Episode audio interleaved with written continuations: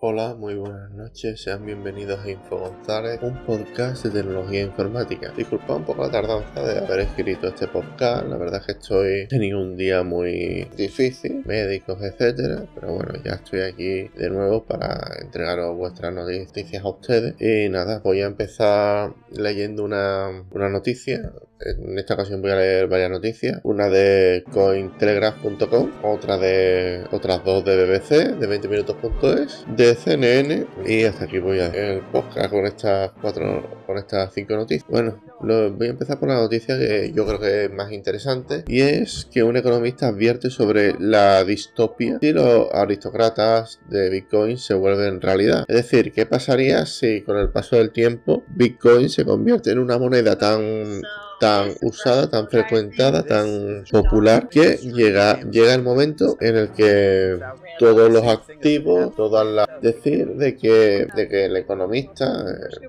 que en este caso, decir que no he encontrado mucha información de quién es esta persona. Unos dicen que, bueno, he encontrado qué persona es, es Danielson, por lo visto es un economista conocido y trabaja, eh, según estoy leyendo el artículo, para una especie como de fondo de inversión. Lo que dice el artículo de en Telegraph, que lo dejaré en, los comentarios, es que los tenedores de Bitcoin se convertirían en la nueva aristocracia a medida de que la, moneda se implemente a escala mundial. Decir que solo los tenedores, de, los que poseen Bitcoin, podrán acceder a, los escalones superiores de la sociedad. Hay que tener en cuenta de que Bitcoin tiene un número determinado de, de tokens, de monedas, y que una vez que se terminen esas monedas ya no se va a crear más monedas. Y esto crearía una especie como de casta política, ¿no? Una especie como de, aristocracia, ¿no? Como aparece en el artículo, en el cual muchas personas, un grupo reducido de personas controlarían todo, toda la economía del mundo. Es más, sería algo completamente injusto incluso con el sistema de hoy en día, ¿no? O sea, un sistema en el cual el dinero no circularía sino siempre que ellos digan. Y es, es interesante porque esta distopia es algo que que leyendo un poco sobre Bitcoin y mirando las noticias siempre lo había pensado, pero yo pensaba de que esto eran paranoias mías que nunca se, que a lo mejor yo no estaba entendiendo bien el tema de la criptomoneda, pero por lo visto sí, ha habido gente que también piensa lo mismo. Vamos a leer el artículo. Para empezar, los actuales propietarios de Bitcoin se convertirían en las personas más ricas del mundo, rivalizando con los reyes y emperadores que gobernaron, que gobernaron los imperios en siglos pasados. Literalmente serán dueños de todo el dinero. Pueden comprar lo que quieran, no hay muchos de ellos, comparado con las multitudes que poseen activos hoy a través de los fondos de pensiones. Y que, el, bueno, aquí dice que el gobierno se vería obligado a proteger o atacar a esta nueva clase de, señores supremos, a los que alcanzaría su rasgo simplemente comprando temprano o no hará ninguna contribución a la sociedad. Decir de que esto eh, tampoco estaría muy claro, porque si empiezas a meter a jueces eh, con inteligencia artificial, si empiezas empiezas a automatizar todo el sistema de gobierno, si empiezas y todo y todo bajo la misma premisa de, de, crear de crear un estado donde las personas no tengan no tengan capacidad de, decidir eh, qué es lo que hace con, su dinero o, o digamos como, como ocurre con el Bitcoin, el Bitcoin dentro de lo que cabe siempre siempre hay una clave pública y hay una clave privada. La clave pública sabe todo el mundo, la clave privada no. Pero en el caso de que el día de mañana se quisieran eh, encriptar las diferentes transacciones y que no se supiera quién es la clave receptora y cuál es la clave emisora y se encriptara también la transferencia, eso la verdad es que crearía un, mundo bastante distópico. Decir de que hay criptomonedas que ya lo hacen. Zcash, por ejemplo, es una de ellas. Zcash, tú haces una transferencia y tú no sabes quién es el emisor, quién es el receptor. Es más, hay países como Singapur que lo tienen prohibido, que tienen prohibido todas las exchanges que admiten esta criptomoneda. Es algo realmente curioso. Y decir de que Danielson concluye que, esto, a pesar de todo, no, puede ocurrir porque Bitcoin no es adecuado como unidad de cuenta debido a la inestabilidad de los precios. Tampoco, sí, pero que si se prohibiera Bitcoin entraría otra moneda. O sea, es que este tipo de cosas es muy difícil. Y, si hay y si hay algún gobierno, no sé, alternativo, de hecho, Venezuela en su día quiso sacar su, su propia criptomoneda. Creo que no duró ni una semana en el mercado, que se llamaba Petro. Yo no sé si en un futuro habrá una criptomoneda con el estándar abierto y protegido por uno de estos países. Es que son cosas que, te ponen los pellos de punta, pero bueno, eh, por aquí en, los en, en la descripción dejaré el artículo por si le queréis echar un vistazo. Es un artículo bastante interesante. Pues nada, sigamos comentando artículos, esta vez de la bbc.com, y es acerca de, de mi eh, heritage, ¿vale? Eh, lo digo en español, pero en inglés sería mi heritage, que es una herramienta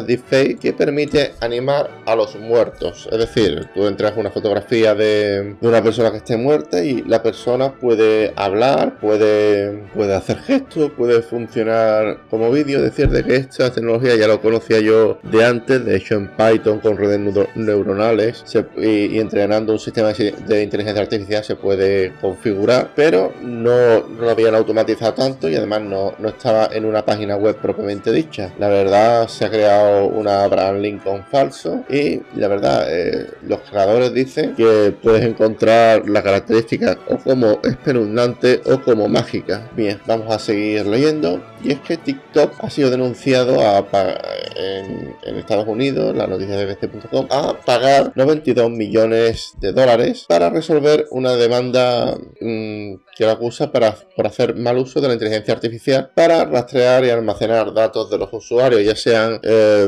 eh, esto ha pasado en Estados Unidos, el dinero se va a repartir entre los diferentes usuarios de TikTok, la, demanda eh, aparece como que TikTok ha filtrado datos al gobierno chino y también aparece de que aparece un comentario de Ray Walsh, que es el eh, proveedor de redes privadas, que dijo que, que, si TikTok ha optado por pagar la demanda ha sido directamente porque no, no podía ganarlo o porque la mala fama que, que le, le, haría ganarse haciendo esta operación hubiera sido peor. Eh, decir de que el caso fue, fue hecho en Illinois, que tiene una estrictas leyes sobre tecnología biométrica, todo lo que tenga que ver con huellas dactilares, cara, etcétera. Bien, otra de las novedades es que Microsoft en el próximo mes de marzo va, a llegar a las predicciones de Word, o sea, de texto, o sea, tú vas a escribir y Word te va, y Outlook te va a predecir qué es lo que estás escribiendo con base a, digamos, quién eres tú, quién,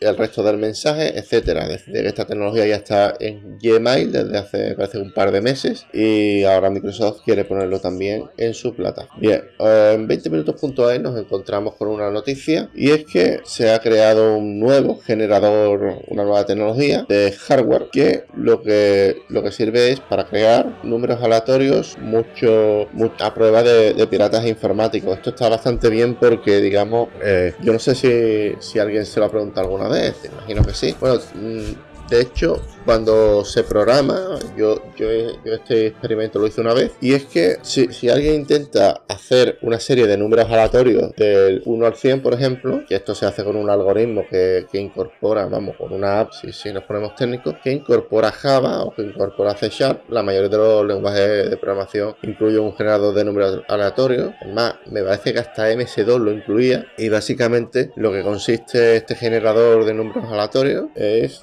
que los programadores puedan crear sus propios, sus propios números aleatorios sin tener que escribir todo el código. Bueno, pues este, eh, esta tecnología permitirá crear números aleatorios de, de modo mucho más rápido y eficiente. Esto sirve tanto para generar claves o out o para crear claves eh, de un solo uso bastante más eficiente, etcétera. Decir de que si, si alguien, si, si, tú has programado alguna vez en Java o en cualquier eh, o en C o cualquier lenguaje de programación temas de, números aleatorios, te habrás dado cuenta de que la mayor, de que si utilizas números aleatorios del 1 al 100 y lo pones, yo que sé, mil o un millón de veces, te habrás dado cuenta de que de que hay números que se, que se, repiten con cierta frecuencia. Esto es debido a que todo, todo el tema del proceso, del procesador, va por vamos, todo el tema de, la ejecución de estos números aleatorios va por procesador y la mayoría de los procesadores, o son unos y ceros, la mayoría suelen tener el, error de que,